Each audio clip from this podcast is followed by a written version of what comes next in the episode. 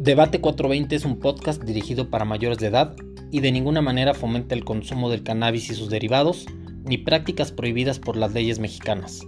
Nuestro contenido es meramente informativo. Acompáñanos.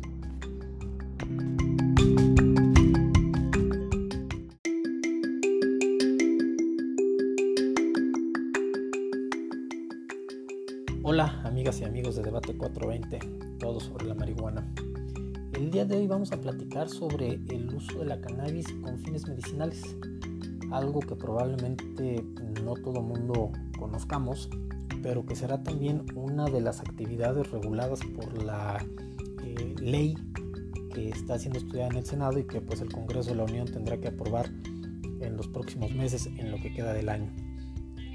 Nos acompañan Margarita Garfias de Familias y Retos Extraordinarios AC y Sandra González de Camina junto a mí, AC, dos mujeres jóvenes, madres de familia, cuyos hijos eh, necesitan de medicamentos a base de cannabis para afrontar eh, ciertas enfermedades que, que, padecen y de las cuales tanto Margarita como Sandra nos platicarán a lo largo de este episodio. Empezamos contigo, Margarita buenos días. Platícanos, ¿qué es Familias y Retos Extraordinarios y qué es lo que hacen?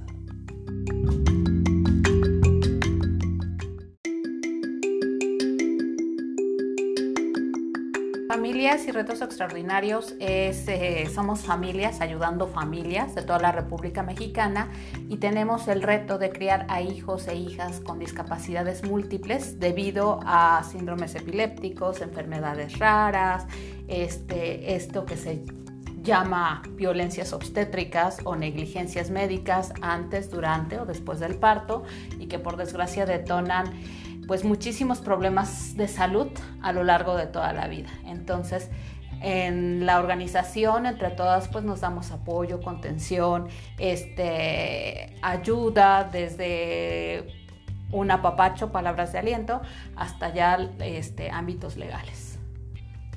Gracias. Sandra, Camina junto a mí, ¿qué nos puedes decir de ella? Camina junto a mí surge de eh, la historia de mi hijo Sebastián en el momento que nos dicen que Sebas tiene, bueno, empieza a convulsionar y le diagnostican un síndrome epiléptico, en su momento llamado fue el síndrome de West. ¿A qué edad fue eso? Eso fue bebé, recién nacido. Eh, empiezan a pasar los años, evoluciona con diferentes complicaciones de salud y sobre todo con discapacidad. Y el día de hoy podemos decir que su diagnóstico ya cambió al síndrome más grave o complicado de la epilepsia, que es el síndrome de Lennox-Gastaut. Entonces Camina junto a mí surge a partir de que mi esposo y yo vemos que no hay suficiente información en el país para niños con la situación que estábamos viviendo con mi hijo. encontramos a otras familias eh, que habían pasado historias similares que no habían tenido tampoco la el acompañamiento ni la información necesaria y en ese momento decidimos formalizar la asociación, establecerla y a partir de ahí y los últimos seis años hemos dado apoyo tanto emocional como de información, como médico, como en algunos casos eh, eh, apoyo económico eh, a través de la compra de medicamentos, de sillas de ruedas a las familias que más lo necesitan porque es un síndrome muy raro, son síndromes muy raros y uno pasa por muchas dificultades emocionales y por mucha desinformación. Entonces en eso consiste Camina junto a mí. Somos básicamente una red de apoyo y cuando contamos con los recursos económicos los ponemos a la disposición de las familias. Ahora, pues para entrar a tema, ¿en qué ha beneficiado desde su punto de vista para sus hijos, Sandra, para los niños a los que eh, Camina junto a mí ayuda, el consumo de la cannabis? ¿Y cuál ha sido el problema que se han encontrado en esta necesidad? Mira, muy al principio cuando surge toda la... A mí llega la información a través de una amiga hace como 4 o 5 años de que había surgido en Colorado la historia de una niña que se llama Charlotte que tenía un síndrome que se llama síndrome de Dravet y ella tenía también convulsiones. Mi amiga me platica que a través de un aceite que están haciendo la familia de Charlotte, eh, la niña estaba dejando de convulsionar. A partir de ese momento mi esposo y yo, y como todos los papás que nos han de estar escuchando que tienen niños con estos eh, padecimientos, con estas complicaciones de salud, nos volteamos de cabeza con tal de traerles el tratamiento a, a México y lo que te dicen que hagas, vas, corres y lo tratas de conseguir. Desde ese momento mi esposo y yo tratamos de traer ese entonces jarabe que estaba compuesto por pues básicamente CBD, que es, ya nos dirá Margarita más bien cómo funciona y las partes del, cannabis, que cómo está compuesta, una, unos son tratados con CBD y muy poquito THC. Entonces, bueno, eh, nosotros trajimos el entonces jarabe a México, se lo empezamos a dar, pero no vimos ningún cambio ni ningún resultado en Sebastián pero era muy complicado traerlo, tenía que viajar a un amigo, luego comprarlo, luego pasárselo al otro amigo, luego así. No vimos gran resultado y pasaron los años. Cuando entonces ya se hace legal comprar el CBD. Entonces, si, no era legal cuando ustedes lo compraron, ¿cómo es que lo pudieron importar? No, no lo importamos, viajamos, o sea, lo importé en mi bolsa. Así te lo cuento, tal cual. Viajamos y me lo traje en mi bolsa. En Estados Unidos era legal, es un suplemento alimenticio. Lo metí al país en mi bolsa y si me decían algo, pues yo iba a decir es un jarabe de mi hijo. ¿Era un medicamento? Era un medicamento, pero la verdad es que nadie aquí sabía nada. Entonces, como no tuvo gran resultado ni efecto en mi, en mi hijo en ese momento, pues tampoco hicimos más nada por, por buscar traerlo legalmente, simplemente ahí acabó la historia. Pasa el tiempo y entonces empezamos a, a, oír que ya era posible comprar en México, digo, me estoy saltando muchos años, pero para hacerlo resumido, que ya era posible comprar el extracto de cáñamo, que es CBD. En México ya lo puedes comprar en internet, ya llega a la puerta de tu casa. No porque no sea legal o si sea legal, sino porque el cáñamo no es ilegal, hasta donde entiendo, ¿no, Margarita? ¿O cuál es el asunto por el cual sí podemos acceder a comprar un suplemento como el cáñamo? Sí, bueno, es que en cuestiones de la regulación del 2017 se considera que productos con CBD sí se pueden eh, comercializar. Entonces, aunque no haya un reglamento per se, que es lo que le falta a la, Secretaría de Salud a través de COFEPRIS emitir, eh, muchas empresas se ampararon empresas que tienen suplementos alimenticios que son eh, cannabinoides aislados como el CBD o eh, suplementos alimenticios eh, a partir de cáñamo que no contienen THC. THC, exactamente. Entonces, eso fue lo que empezamos a probar con mi hijo Sebastián. Ahorita en el mercado muchísimos productos que puedes encontrar en forma de hasta pomadas. en el caso de Sebas es un jarabe hay gotitas, hay diferentes concentraciones, ¿no? En realidad a Sebas sí se le han disminuido, estamos hablando de una enfermedad que es una epilepsia de difícil control, en donde Sebas puede tener eh, hasta 10 convulsiones en un día. Eh, entonces, cuando yo te hablo de que ha mejorado, estoy diciendo que entonces ahora ya nada más tiene dos al día. Entonces, todo el tiempo acompañado de sus otros medicamentos. En el caso de Sebas, intentamos... Hoy 10, hoy tiene 10 años. Con él intentamos irle retirando todo el tiempo asesorados por su doctora, neuróloga, pediatra. Hemos siempre estado en comunicación abierta con ella. Eh, ella nos ha indicado cómo irle dando este suplemento. Y en su momento intentamos quitarle uno de los cuatro anticonvulsivos que toma pero se descontrola. Entonces, en el caso de Sebas, son los cuatro medicamentos más el CBD los que han logrado sí mejorar su sistema inmunológico. Sebas se enferma menos, es un hecho. Eh, está más atento, un poco más alerta también. Y eh, sí disminuyeron las crisis convulsivas. No hemos logrado un control total de las crisis en el caso de él pero sí es una mejoría y tampoco hemos logrado retirarle ningún anticonvulsivo, cosa que otros niños sí han logrado. Ya nos va a platicar Margarita su historia, es de las que ha tenido mejores resultados. Y en la asociación, algunas mamás me reportan que han logrado también una mejoría similar a la que te platico, una disminución en muchos casos de más del 50% de las crisis, una mejoría en la atención, en el estado de ánimo, en el apetito, no conozco ningún caso en el que haya tenido efectos secundarios adversos. Personalmente no, lo conozco. Se reportan en algunos casos sueño o, náuseas, pero yo no los conozco. Y en el caso de los niños que sí lo han logrado adquirir y que, reportan una mejoría, eh, lo sé porque me van platicando las mamás que conforme han ido eh, combinando, mezclando, probando marcas, probando mezclas, sí están obteniendo buenos resultados. ¿Cuántos niños ayudan actualmente? Tenemos registrados en la fundación más de 85 familias, ahorita ya han de ser como 90 en, en los últimos registros en toda la República y actualmente que la pandemia nos ha orillado, obligado, invitado a hacer todo de manera virtual. La última conexión que tuvimos eh, como grupo de apoyo por Zoom, se conectaron familias de Panamá, de Perú y de Colombia.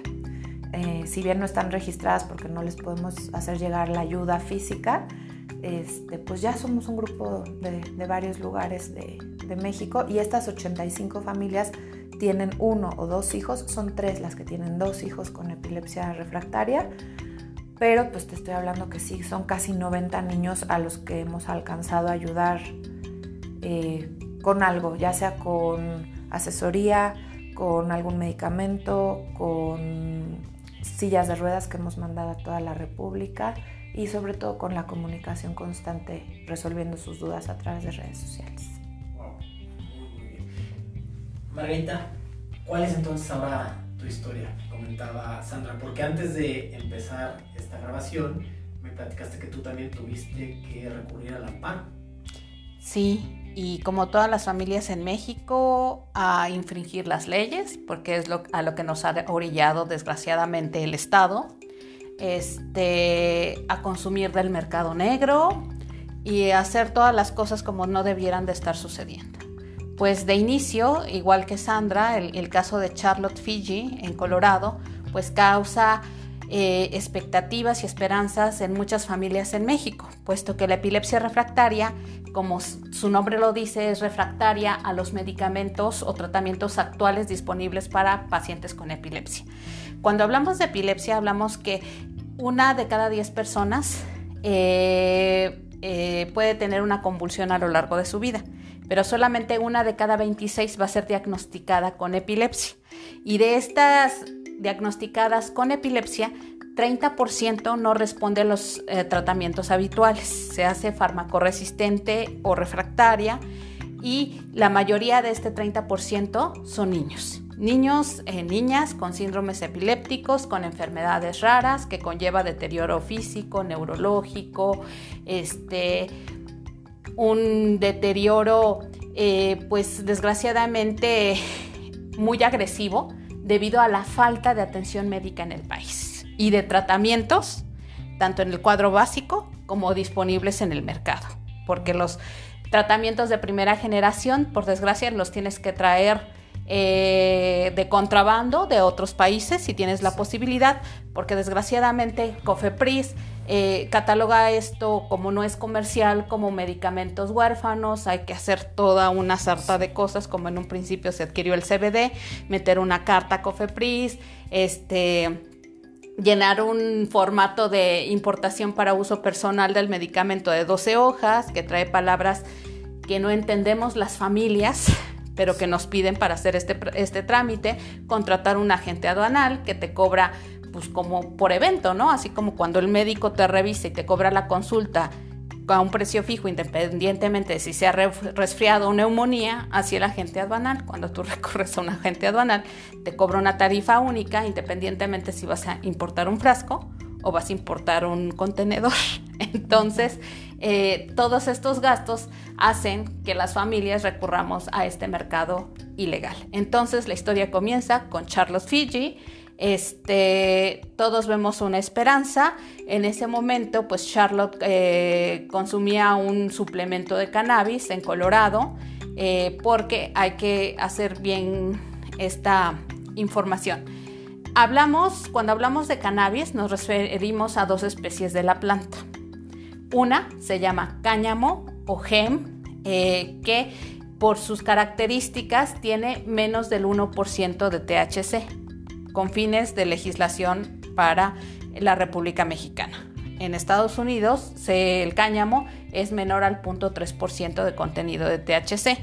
Después, si tú consumes una planta o un extracto o un derivado de cannabis que supere el 1% de THC, entonces ya estás hablando de marihuana, aunque sea la misma planta. El cáñamo, por esta baja eh, contenido de THC, obviamente eh, se comercializa de mejor manera porque no requiere tantas restricciones legales ni tanta reglamentación. Entonces, a partir del cáñamo con 0.3% de THC, puedes tener eh, suplementos alimenticios de espectro completo. Esto quiere decir que tiene ese 0.3% de THC más otras 400 sustancias que contiene la planta por propia naturaleza o puedes conseguir por lo regular CBDs eh, aislados, ¿no? El cannabidiol o CBD es el cannabinoide más abundante eh, eh, en, el cáñamo y además el que se ha dado, pues, se ha comercializado de mejor manera, ¿no? Por su no restricción. Entonces, este CBD ha hecho que muchos inicien su ruta con el cannabis, ¿no? Al intentar con CBD. Pero estudios farmacológicos a través de, de 1970 en que el doctor Rafael Meshulam, que es un israelita que descubrió este, el principio activo del THC, lo aisló en la planta y ya de ahí se han desarrollado diversas investigaciones y usos clínicos, eh, ha permitido ver que el cuerpo humano en el cual cualquier mamífero presente en el planeta tiene un sistema endocannabinoide, esto es que nosotros, por propia naturaleza, producimos cannabinoides para poder garantizar la homeostasis en nuestro cuerpo. A veces se descompensa y necesitamos de cannabinoides externos. En este caso, de la planta de cannabis, fito, porque proviene de la planta, eh, para poder eh, suplementar o ayudar en ciertas etapas de la vida, ¿no? Así como sería el calcio, así como sería la vitamina E, la vitamina A, este, por tener una dieta inadecuada, ¿no? Porque también los cannabinoides no son exclusivos de la planta de cannabis, también los encontrarás en la lavanda, en la linaza y en el chocolate, este, en la cebada. En la cebada eh, tiene los precursores o todo lo que tú necesitas para producir tus propios endocannabinoides. igual, eh, esta perspectiva que se da al cáñamo, a la cannabis que contiene menos del 1% de THC, pues nos permitió acercarnos a este panorama de CBD aislado, de suplementos alimenticios, de alimentos de cáñamo, porque al no contener THC se ha permitido su comercialización masiva. De hecho, en México, desde el 2010, tú puedes encontrar eh, productos de cáñamo, semillas de cáñamo que las consumes como botanita, corazones de cáñamo que le pones a la fruta, a la sopa, proteína de cáñamo para los eh, deportistas de amplio rendimiento y también se van dando descubrimientos a través de la planta. Una de estas es que el cáñamo tiene eh, sus alimentos, o sea, sus hojas, sus semillas, tienen una proteína que se llama edestina. La edestina es una proteína globulina única de la planta de cannabis y que ésta entra directamente al sistema torrente sanguíneo y ayuda a elevar tu sistema inmunológico. Entonces, toda esta información desgraciadamente no se ha masivizado, ¿no? Porque obviamente hay muchas industrias, hay muchas cosas detrás de, la misma, ¿no? Entonces, nosotros iniciamos con un suplemento aislado de CBD porque hubo muchas familias que acudimos a Cámara de Diputados, a Senado, tratando de legalizar el suplemento, porque obviamente no todas las familias estábamos en condiciones de pagar el agente aduanal, de encontrar un médico que nos recetara, de viajar este, de jugártela en la de jugártela en la aduana. sí no con el Jesús en la boca y el frasco en la bolsa. Sí. Entonces tratamos de que se legalizara esto. Eh, en un principio la iniciativa este era solamente la importación de suplementos alimenticios. Pero en ese año o en esos años en que tuvimos la oportunidad de estar cabildeando, pues obviamente como mamás comenzamos a investigar más Y en esta investigación nos dimos cuenta que los suplementos no nos iban a garantizar algo de por vida. Margarita, ¿con quién se reunieron? Eh, estuvimos trabajando, ay, es una, es una senadora que ahorita está este, como jefa de unos este, de los municipios de Nuevo León, Cristina Díaz, con Cristina Díaz. Ella fue la primera que, recibió y abrió las puertas para hablar de, cannabis. Eh, entonces, este, Cristina Díaz puso esta iniciativa, no prosperó. Este, ya después hubo ahí como que en comisiones unidas eh, la, eh, el, poner una iniciativa que garantizara pues el acceso a derivados de la cannabis, un poquito en el espíritu de hacer lo que en su momento hizo Canadá y que lo llevó a ser el top de productores en, el, mundo, ¿no? El que se garantizara no solamente fármacos, sino también derivados, ¿no? Hablemos suplementos, este, remedios herbolarios, este, y toda la gama que tú puedes encontrar de la planta. Pero, sin embargo, eh, esta ley se aprobó en el 2017 y el paso que seguía era que COFEPRIS emitiera un reglamento. Estamos hablando ahí de las reformas a la Ley General de Salud. Exactamente, de las reformas a la Ley General de Salud y que eh, el, sacaron al cáñamo de los cuatro grupos que se considera la JIFE para el manejo de psicotrópicos y estupefacientes. Entonces bajan al cáñamo, se inventan un grupo 5 en donde meten al, al cáñamo y productos menores y productos que no contengan THC. ¿Qué es el THC? Porque ahí yo quisiera también ah, intervenir nada más para aclarar que muchas veces cuando tú les platicas a las personas que le estás dando CBD a tu hijo o que es algún derivado de, de la marihuana o que es cáñamo, hay mucha desinformación y casi casi se imaginan a tu hijo fumando o pues no sé, hay como mucho tabú y mucho estereotipo en, esto. ¿Qué es el, THC, Margarita? Que, tanto se estigmatiza. Sí, bueno, es que desgraciadamente las leyes se han encargado de estigmatizarlo, ¿no?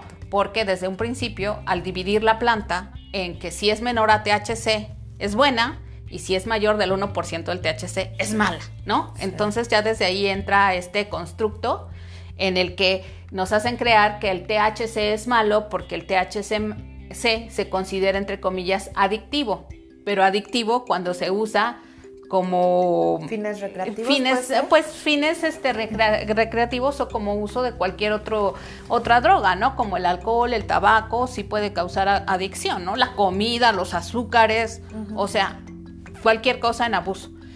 Pero entonces el tetrahidrocannabidiol o THC también tiene propiedades farmacológicas y propiedades terapéuticas. Pero por estar en esta división con THC o bajo THC o este alto THC se comienza a satanizar. ¿no? Y también porque así lo considera la JIFE, que es la Junta Internacional de Estupefacientes, en donde dice menor del 1%, palomita, mayor del 1%, tachecito y necesita controles estrictos de suministro, venta, bla, bla, bla, bla, bla. Entonces, el THC es otro cannabinoide que tiene igual muchísimas propiedades terapéuticas y por desgracia a estas legislaciones que se han encargado de estigmatizarlo, ya al usarlo como referencia entre bueno y malo, se ha satanizado. Sin embargo, en el caso de Carlos, primero tuvimos acceso a un CBD aislado, que solamente era el cannabinoide CBD, sin ninguna otra sustancia. Estuvimos manejando muy altas dosis con mi hijo y a los ocho meses hizo tolerancia como hizo tolerancia a múltiples medicamentos. Entonces decidimos este, pues, traernos de contrabando un aceite, un suplemento alimenticio con 0.3% de THC, que aquí era ilegal porque todavía no se había eh, publicado la ley del 2017 y pues tener THC en tus manos pues ya eras criminal, ¿no? Sí, era Aunque de fuera en esa mínima dosis y para salvar la vida de tu hijo. Tu hijo, ex- exactamente. Y este, pues nos lo trajimos en la bolsa y pues este suplemento alimenticio eh, a Carlos le sirvió un año más. La ruta que seguía eh, era tener realmente un extracto, un derivado con todos los compuestos de la planta y con el THC de la marihuana, ¿no? O como así se considera, mayor al 1%. Carlos actualmente usa dos aceites. Un aceite que tiene 0.9% de THC, más todos los cannabinoides de, de las plantas y más o menos un 18% de CBD. Y otro aceite que es como de rescate o de emergencia, como a veces utilizamos las benzodiazepinas con nuestros hijos. Y ve, te estoy diciendo que utilizamos benzodiazepinas con niños de meses, de años, que dicen unas leyendas bien grandes que dicen no se usen menores de 21 años, no se usen Y menores de solo 16 se años puede comprar con receta médica. controlada. Súper controlada cualquier benzodiazepina y aún así tenemos acceso las familias a eso y no a, A todos cannabis. los derivados de la planta. O sea, Es absurdo. Totalmente absurdo. Puedes, puedes tener acceso a drogas legales Ajá. que son necesarias, pero no puedes tener acceso a un cannabinoide que también es necesario para la salud de tus hijos. Así es. Exactamente. Entonces, aunque traiga ahí una hojota impresa con todas las contraindicaciones, eso es lo que tenemos acceso. Bueno, pues este otro aceite, este otro preparado, que es alto en THC, yo lo utilizo como medicamento de rescate, como ese aceite en vez de una benzodiazepina, ¿no? Entonces su uso es esporádico y el otro aceite es de uso diario. De rescate le llamamos las familias cuando nuestros niños empiezan a convulsionar y no paran o están teniendo convulsiones muy frecuentes y se nos pueden descontrolar al grado de tener que correr al hospital. Algunos eh, médicos nos dan algún medicamento de rescate que puede ser un supositorio, un, por vía intravenosa, alguna de estas formas, Benzodiazepinas. que es ajá, para que entonces la convulsión ceda y tú lo puedas manejar en casa y con más tranquilidad. Pero en este caso sería ese aceite del que nos habla Sí. Margarita. Y en el caso de Carlos, de rescate hablo, en el caso de Carlos, cuando comienza a dejar de dormir, quiere decir que ya hay, hay descargas, aunque no se manifiesten como convulsiones. Entonces es cuando yo le doy estas gotas para otra vez regular el sueño y que esas descargas se aminoren y él vuelva a estar de manera, este, pues, regular eh, con su ciclo este, día-noche. Bueno, entonces, eh, en el caso de Carlos, entonces me vi en la necesidad, obviamente, no me iba a arriesgar a traer flores en la bolsa, aunque ya las vendían en Estados Unidos en los dispensarios, porque ahí sí me cacha un perro y me cacha el poli y me entamban, ¿no? Porque Sí. también, eh, desgraciadamente, la política en México es que a pesar de que eh, la se permite este, la posesión, uso, consumo de hasta 5 gramos de la planta, este, te criminalizan, ¿no?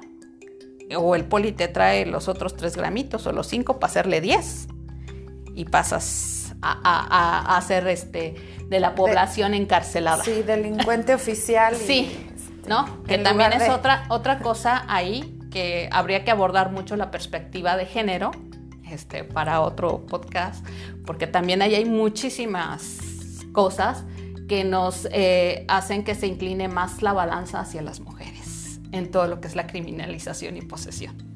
Y bueno, entonces eh, no iba a poder este, importar flores, entonces lo que hice fue comprar semillas. Semillas que ya existen bancos en donde están perfiles de contenido eh, que van a tener las plantas de esas semillas. Entonces, de acuerdo a lo que necesitaba Carlos, pues yo buscaba un aceite precisamente rescate, porque en su última hospitalización ya le habían metido un cóctel de barbitúricos, de benzodiazepinas, y él no salía de la crisis convulsiva. Él estuvo en terapia intensiva tres semanas, con ventiladores, con todo, y el pobre no reaccionaba, ¿no? La crisis seguía.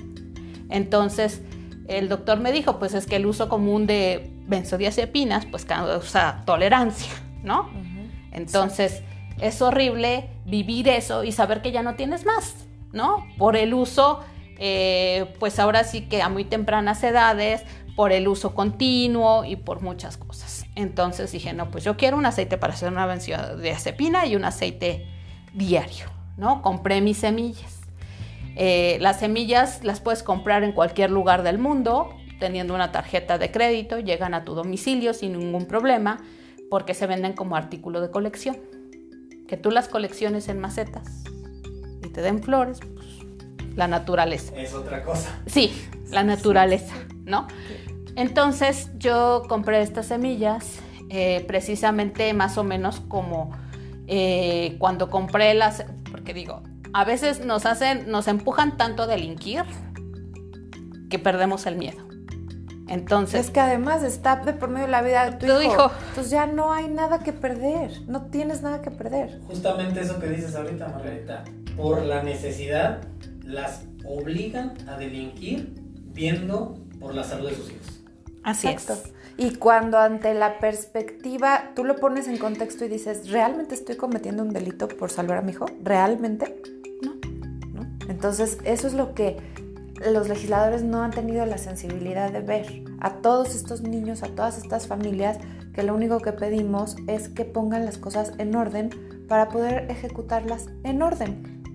No ha sucedido. Sí. Ajá. Entonces, compro mi suplemento este, eh, ahora sí me lo traigo en la bolsa. Este, y es más como sale caro, pues ahí vengo con mis tres frascotes, ¿no? Que fueron los que le duraron a Carlos, porque son de 100 mililitros y estaban así como gordos. Este, y bueno, y también a la par pido mis semillas en España. Tardan en llegar tres meses, entonces Carlos ya llevaba tres meses con su aceite.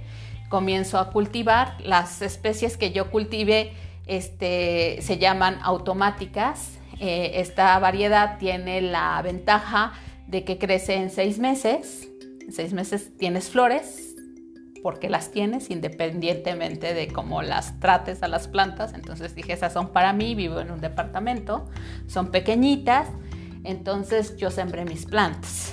A los nueve meses que Carlos ya tenía pues tomando el aceite, este, yo ya tenía mis plantas, ¿no? Ya comencé a, cosechar mis propias flores, este, a comenzar el proceso de secado para eliminar el agua y este, otros residuos que no deben de estar en la planta porque las extracciones se hacen a muy bajas temperaturas, entonces no nos permite eliminar virus, bacterias, ni nada, ni ningún otro agente patógeno. Entonces las plantas deben de ser cuidadas como si fueran tus hijos o tus hijas, ¿no? Dice mi, hija, mis hermanitas, ¿no? Porque les pones igual que de atención que a nosotros. Entonces, este, comencé a hacer todo el proceso y más o menos a los 11 meses en que Carlos ya comenzaba a mostrar tolerancia al aceite, porque comenzaba a tener miocleonías o brinquitos de pierna involuntarios, obviamente, eso me decía que ya el aceite no estaba funcionando. Entonces justamente, ahora sí que cayó en el, en el tiempo en que yo ya tenía listo mi primer aceite para darle a Carlos y que él estaba haciendo tolerancia a este suplemento. Y pues Carlos ah, con mi aceite, mi aceite, el aceite que yo le preparo de estas plantas, ya tiene hecho en casa. Sí, hecho en casa. Tengo que poner a estudiar, a leer, a practicar. Eso es otra cosa que hacemos las mamás. Sí, sí. Este lleva dos años consumiendo el aceite que le preparo y eso le ha permitido, este, pues no estar en hospitalización, porque nuestros hijos, desgraciadamente, son pues frecuentes usuarios de los servicios de hospitalización. Si no se hospedan, si no se hospitalizan por un estado epiléptico, es por bronquitis, por neumonía, por todos los anticonvulsivantes que usan, este, por el sistema inmunológico, que también es consecuencia secundaria del uso de antiepilépticos, y es una historia, pues, de, de verdad trágica, ¿no? Muy desgastante. Muy desgastante en lo económico, en lo emocional, en, en todo esto. Entonces, Carlos, con el suplemento aislado de CBD, distanció las crisis epilépticas, pero su sistema inmunológico estaba todavía deteriorado. Cuando se le da el suplemento alimenticio con THC, su sistema inmunológico despega, porque él era internado cada mes para que se le administrara inmunogamaglobulina, ya que sus leucocitos T no funcionaban y sus este, linfocitos T no funcionaban y los leucocitos estaban muy bajos y cualquier gripita se convertía en neumonía. Entonces el doctor lleva un control mensual eh, de químicas sanguíneas con conteos globulares para saber cuántos gramos de inmunogamaglobulina le iba a administrar. La inmunogamaglobulina cuesta como 14 mil pesos el gramo. Y Carlos, por su tamaño, ocupaba de 7 a 20 gramos por mes. Teníamos, eh, bueno, tenemos gasto de médicos mayores que hacía, ahora sí que eh, el colchonzote ahí, pero aún así teníamos que pagar el, el coaseguro del 5%, que no era nada barato. Este, entonces, el darle el suplemento THC hace que estos conteos globulares se aumenten, ¿no? Y dice el doctor, suspendamos la inmunogama globulina. Y nosotros, sí, ¿no? Porque aparte es la invasión de meterlo al hospital, que lo picoteen, que no lo dejen dormir, que los malos recuerdos del hospital. Y cuando le comenzamos a dar el aceite de la marihuana, tal cual, todos sus niveles en orden, como un niño normal. O sea, no solamente subieron, sino que estuvieron ya en el estándar de cualquier persona y son tres años en que no se ha hospitalizado. Tres años en que no ha tenido este, crisis tal cual, sino simplemente ha tenido estas descargas que no lo dejan dormir, que se le da el aceite de rescate y vuelve a encarrilarse. Y eh, afortunadamente eh, nos encontramos con Luisa Conesa, eh, que ella es este, abogada y justamente cuando llega enero del 2018 y que ve que Cofepris no, ha emitido un reglamento para el uso de los derivados de la cannabis, dice, vamos a ampararnos. Entonces le dije, pues sí, ¿no? Vamos a ampararnos. Se le entras, va a ser desgastante, va a ser pesado. Le entramos.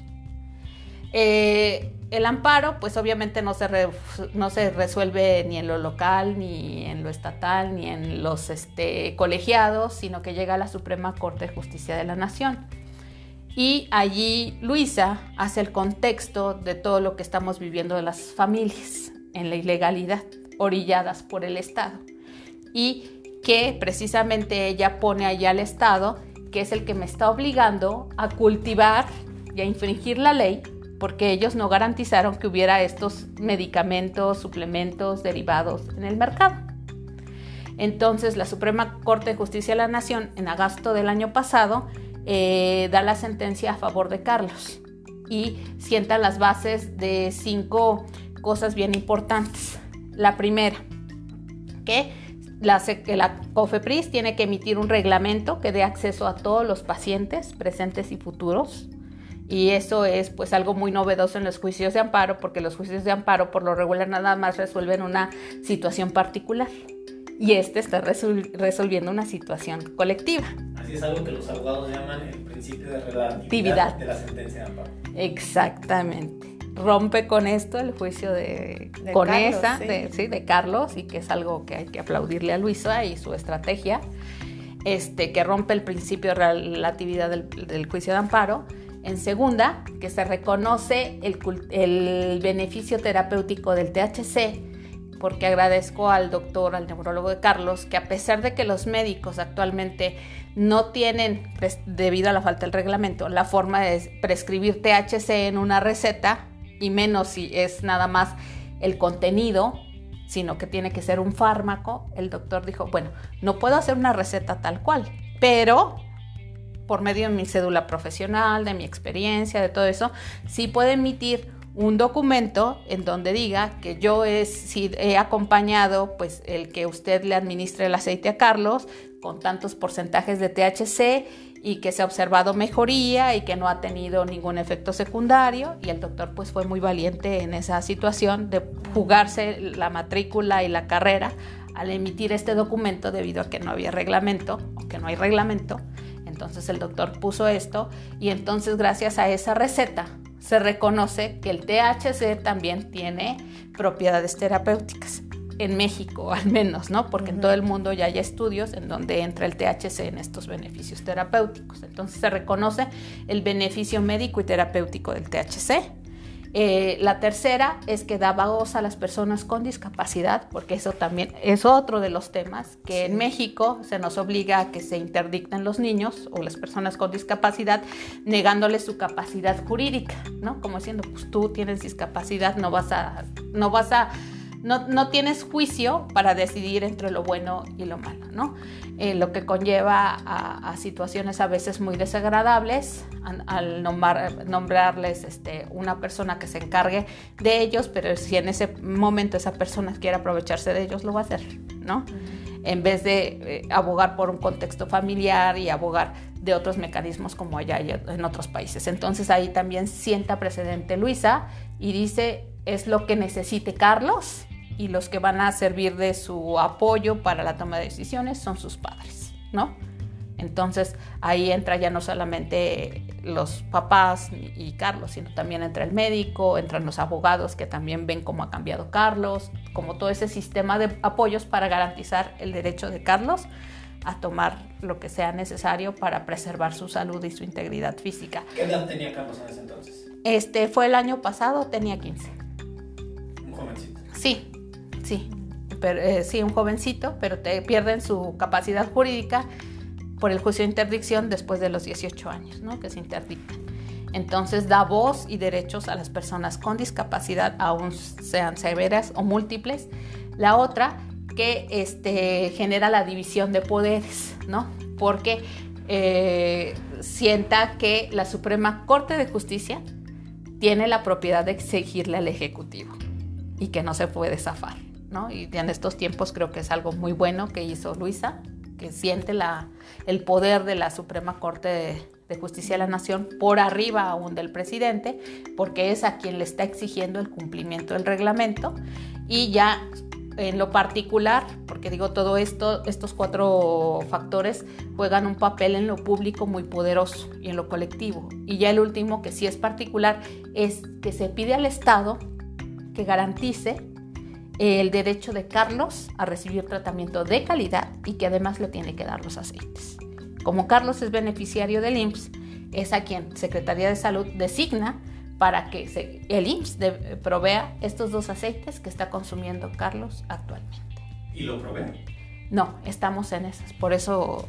Es otra lucha, ¿no? Es otra lucha. lucha que los abogados también denominan es un incumplimiento de la sentencia de amparo, porque si esa sentencia condenó al Estado mexicano, en este caso por conducto del IMSS, del Instituto Mexicano del Seguro Social, a proveerle los aceites necesarios para su tratamiento y el IMSS no lo está haciendo, entonces está incumpliendo con la sentencia de la Corte. Así es.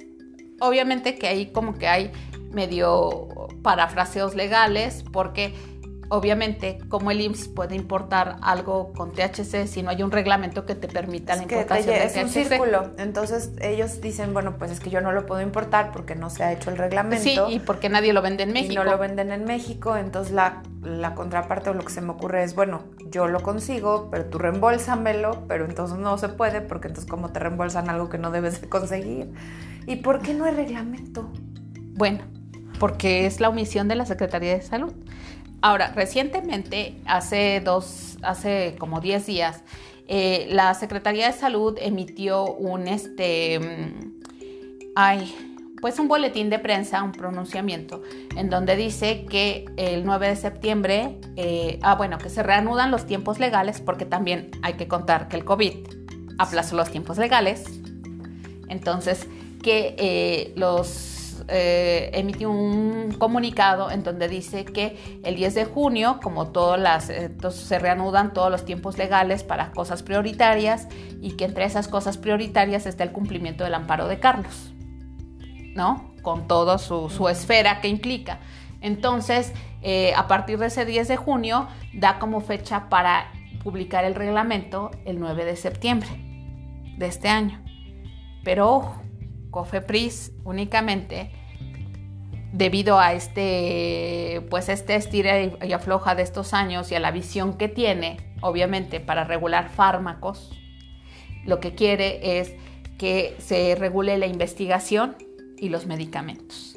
Pero también tengamos en cuenta que medicamentos solamente hay dos en el mundo.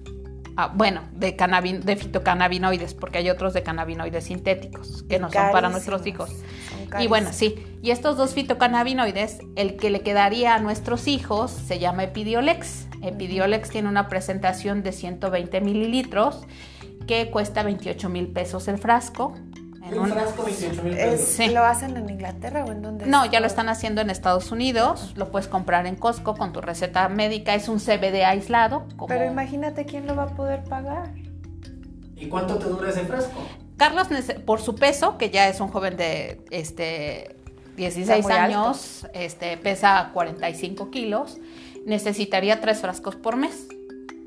Tres frascos por mes de 28 mil pesos. Sí. Entonces, Imposible. estás legislando para la farmacéutica o estás reglamentando para la farmacéutica, no para los pacientes. Entonces, vamos a seguir siendo orilladas a no tener lo necesario para nuestros hijos y a conseguirlo de las formas en que podamos hacerlo.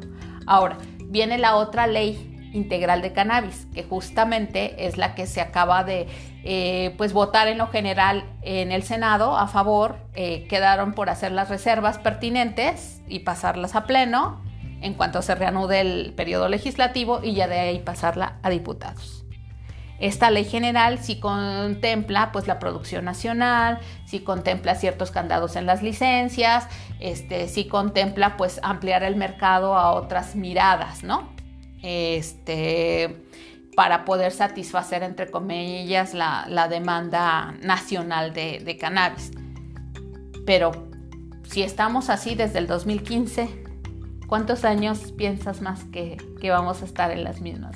Pacientes y mamás, familias, delinquiendo. Claro. Y bueno, de hecho, justamente otro de los efectos de las sentencias de amparo de la jurisprudencia que la Suprema Corte de Justicia de la Nación es que el Congreso de la Unión tenga ya que legislar en materia de cannabis. Como bien dices, ahorita el proyecto de ley ya fue votado en lo general en el Senado de la República. Desafortunadamente se nos cruzó eh, la pandemia derivada del COVID y la Corte ya ha tenido que dar una nueva prórroga al Congreso de la Unión para que eh, emita la, la ley correspondiente.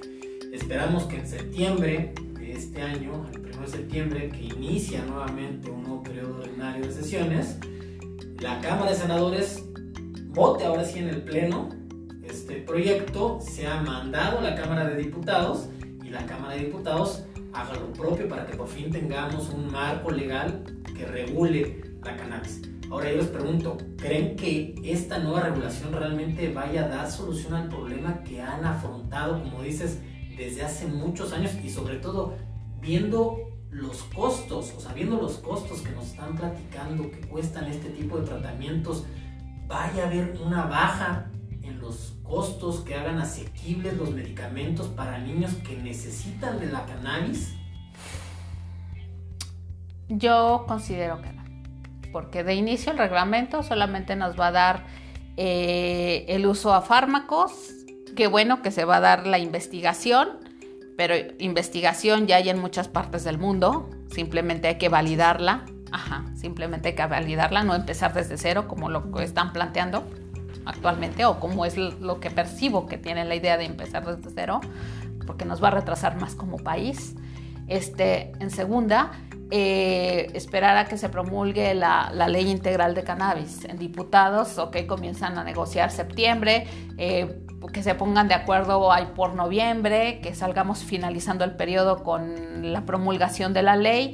Le va a dar otra vez a COFEPRIS el turno para publicar un nuevo reglamento o la creación del este, Instituto Nacional de Cannabis, que en tiempos de no presupuesto, ¿cuánto tiempo crees que nos va a llevar?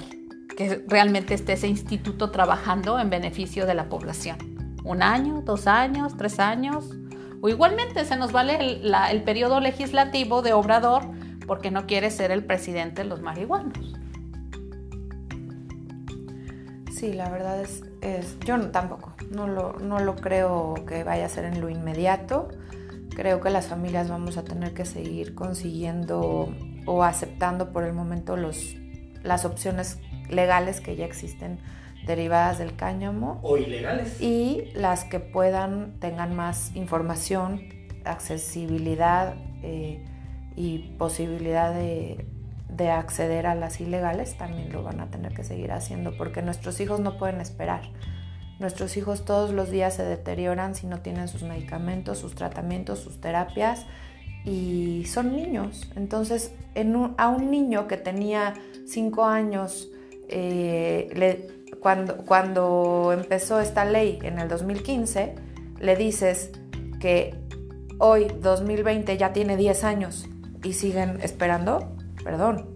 O sea, ninguna mamá en su sano juicio y con la vida de tu hijo en juego te vas a esperar cinco años más. Entonces, pues no.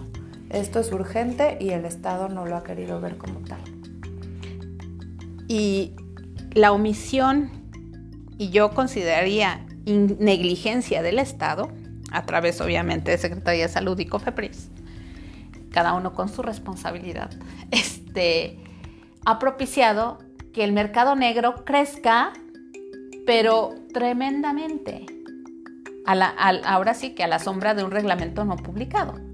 Porque si tú te metes a Facebook, a Mercado Libre, puedes encontrar un sinfín de productos tremendo, una oferta tremenda, porque la demanda sí lo exige, de productos que no te garantizan calidad, cantidad, contenido, eso es algo que también nosotros le recomendamos mucho a las familias de la, de la asociación, que por favor no vayan a comprar productos de dudosa procedencia, que se pongan en contacto con otras familias, que aprendan mejor a, cultivar o que compren algún producto que ya tenga algún registro, algún etiquetado, porque sí hay muchas opciones que pueden llegar a ser nocivas para los niños y muchos padres en la necesidad de, de solucionar o de eh, mejorar la vida de sus hijos, pueden caer en, muchos engaños y en charlatanería. Entonces también ahí nosotros tratamos de informar mucho a las familias, no caigan, no se dejen engañar. Bueno, ya hasta cadenas de estas de venta multinivel hay. multinivel hay con un supuesto, bueno, o sea, sí es un CBD, pero sí te lo venden como si fuera un producto milagroso y también hay que poner en contexto las cosas. A ver, nuestros niños tienen un una situación muy complicada y que tiene que tratarse por diferentes especialistas. Si bien el tratamiento con cannabis no va a ser la única solución, sí puede mejorar muchísimo su calidad de vida. Pero muchas familias caen en charlatanes que les prometen, que les dicen y que les venden historias falsas y les venden incluso la cura. Y en eso también nosotras, las asociaciones, tratamos de tener bien claro qué información les podemos brindar y compartir para que sean cuidados. Pues Margarita, Sandra, ya para ir terminando, evidentemente estamos aquí ante un problema gracias a que la Suprema Corte de Justicia de la Nación decidió abordarlo, puede tener solución. Y esa solución está ahora en la cancha del Congreso de la Unión, de los senadores y de los diputados. ¿Cuál es el mensaje que le mandan a nuestros legisladores? Pensemos que las están escuchando, que su voz está siendo ya ahora sí efectivamente escuchada, más allá de que ellos han tenido que cumplir con un mandato impuesto por el Poder Judicial Federal. ¿Qué es lo que les dirían ante esto que nos han expuesto el día de hoy? Yo les diría que aceleren el ritmo, que volteen su mirada a los niños que pasan todos los días eh, luchando contra diferentes enfermedades, porque incluso se ha visto que no es únicamente en el tratamiento de la epilepsia, hay muchos pacientes con dolor que pueden verse beneficiados de estos tratamientos, que sean sensibles, que hagan lo que esté en sus manos y que dejen de lado los intereses económicos de los grandes laboratorios farmacéuticos. Margarita. Pues yo me gustaría decirles que no necesitamos tener un copy-paste de otras legislaciones, porque México es un país único, segundo productor de cannabis a nivel mundial, sin regulación.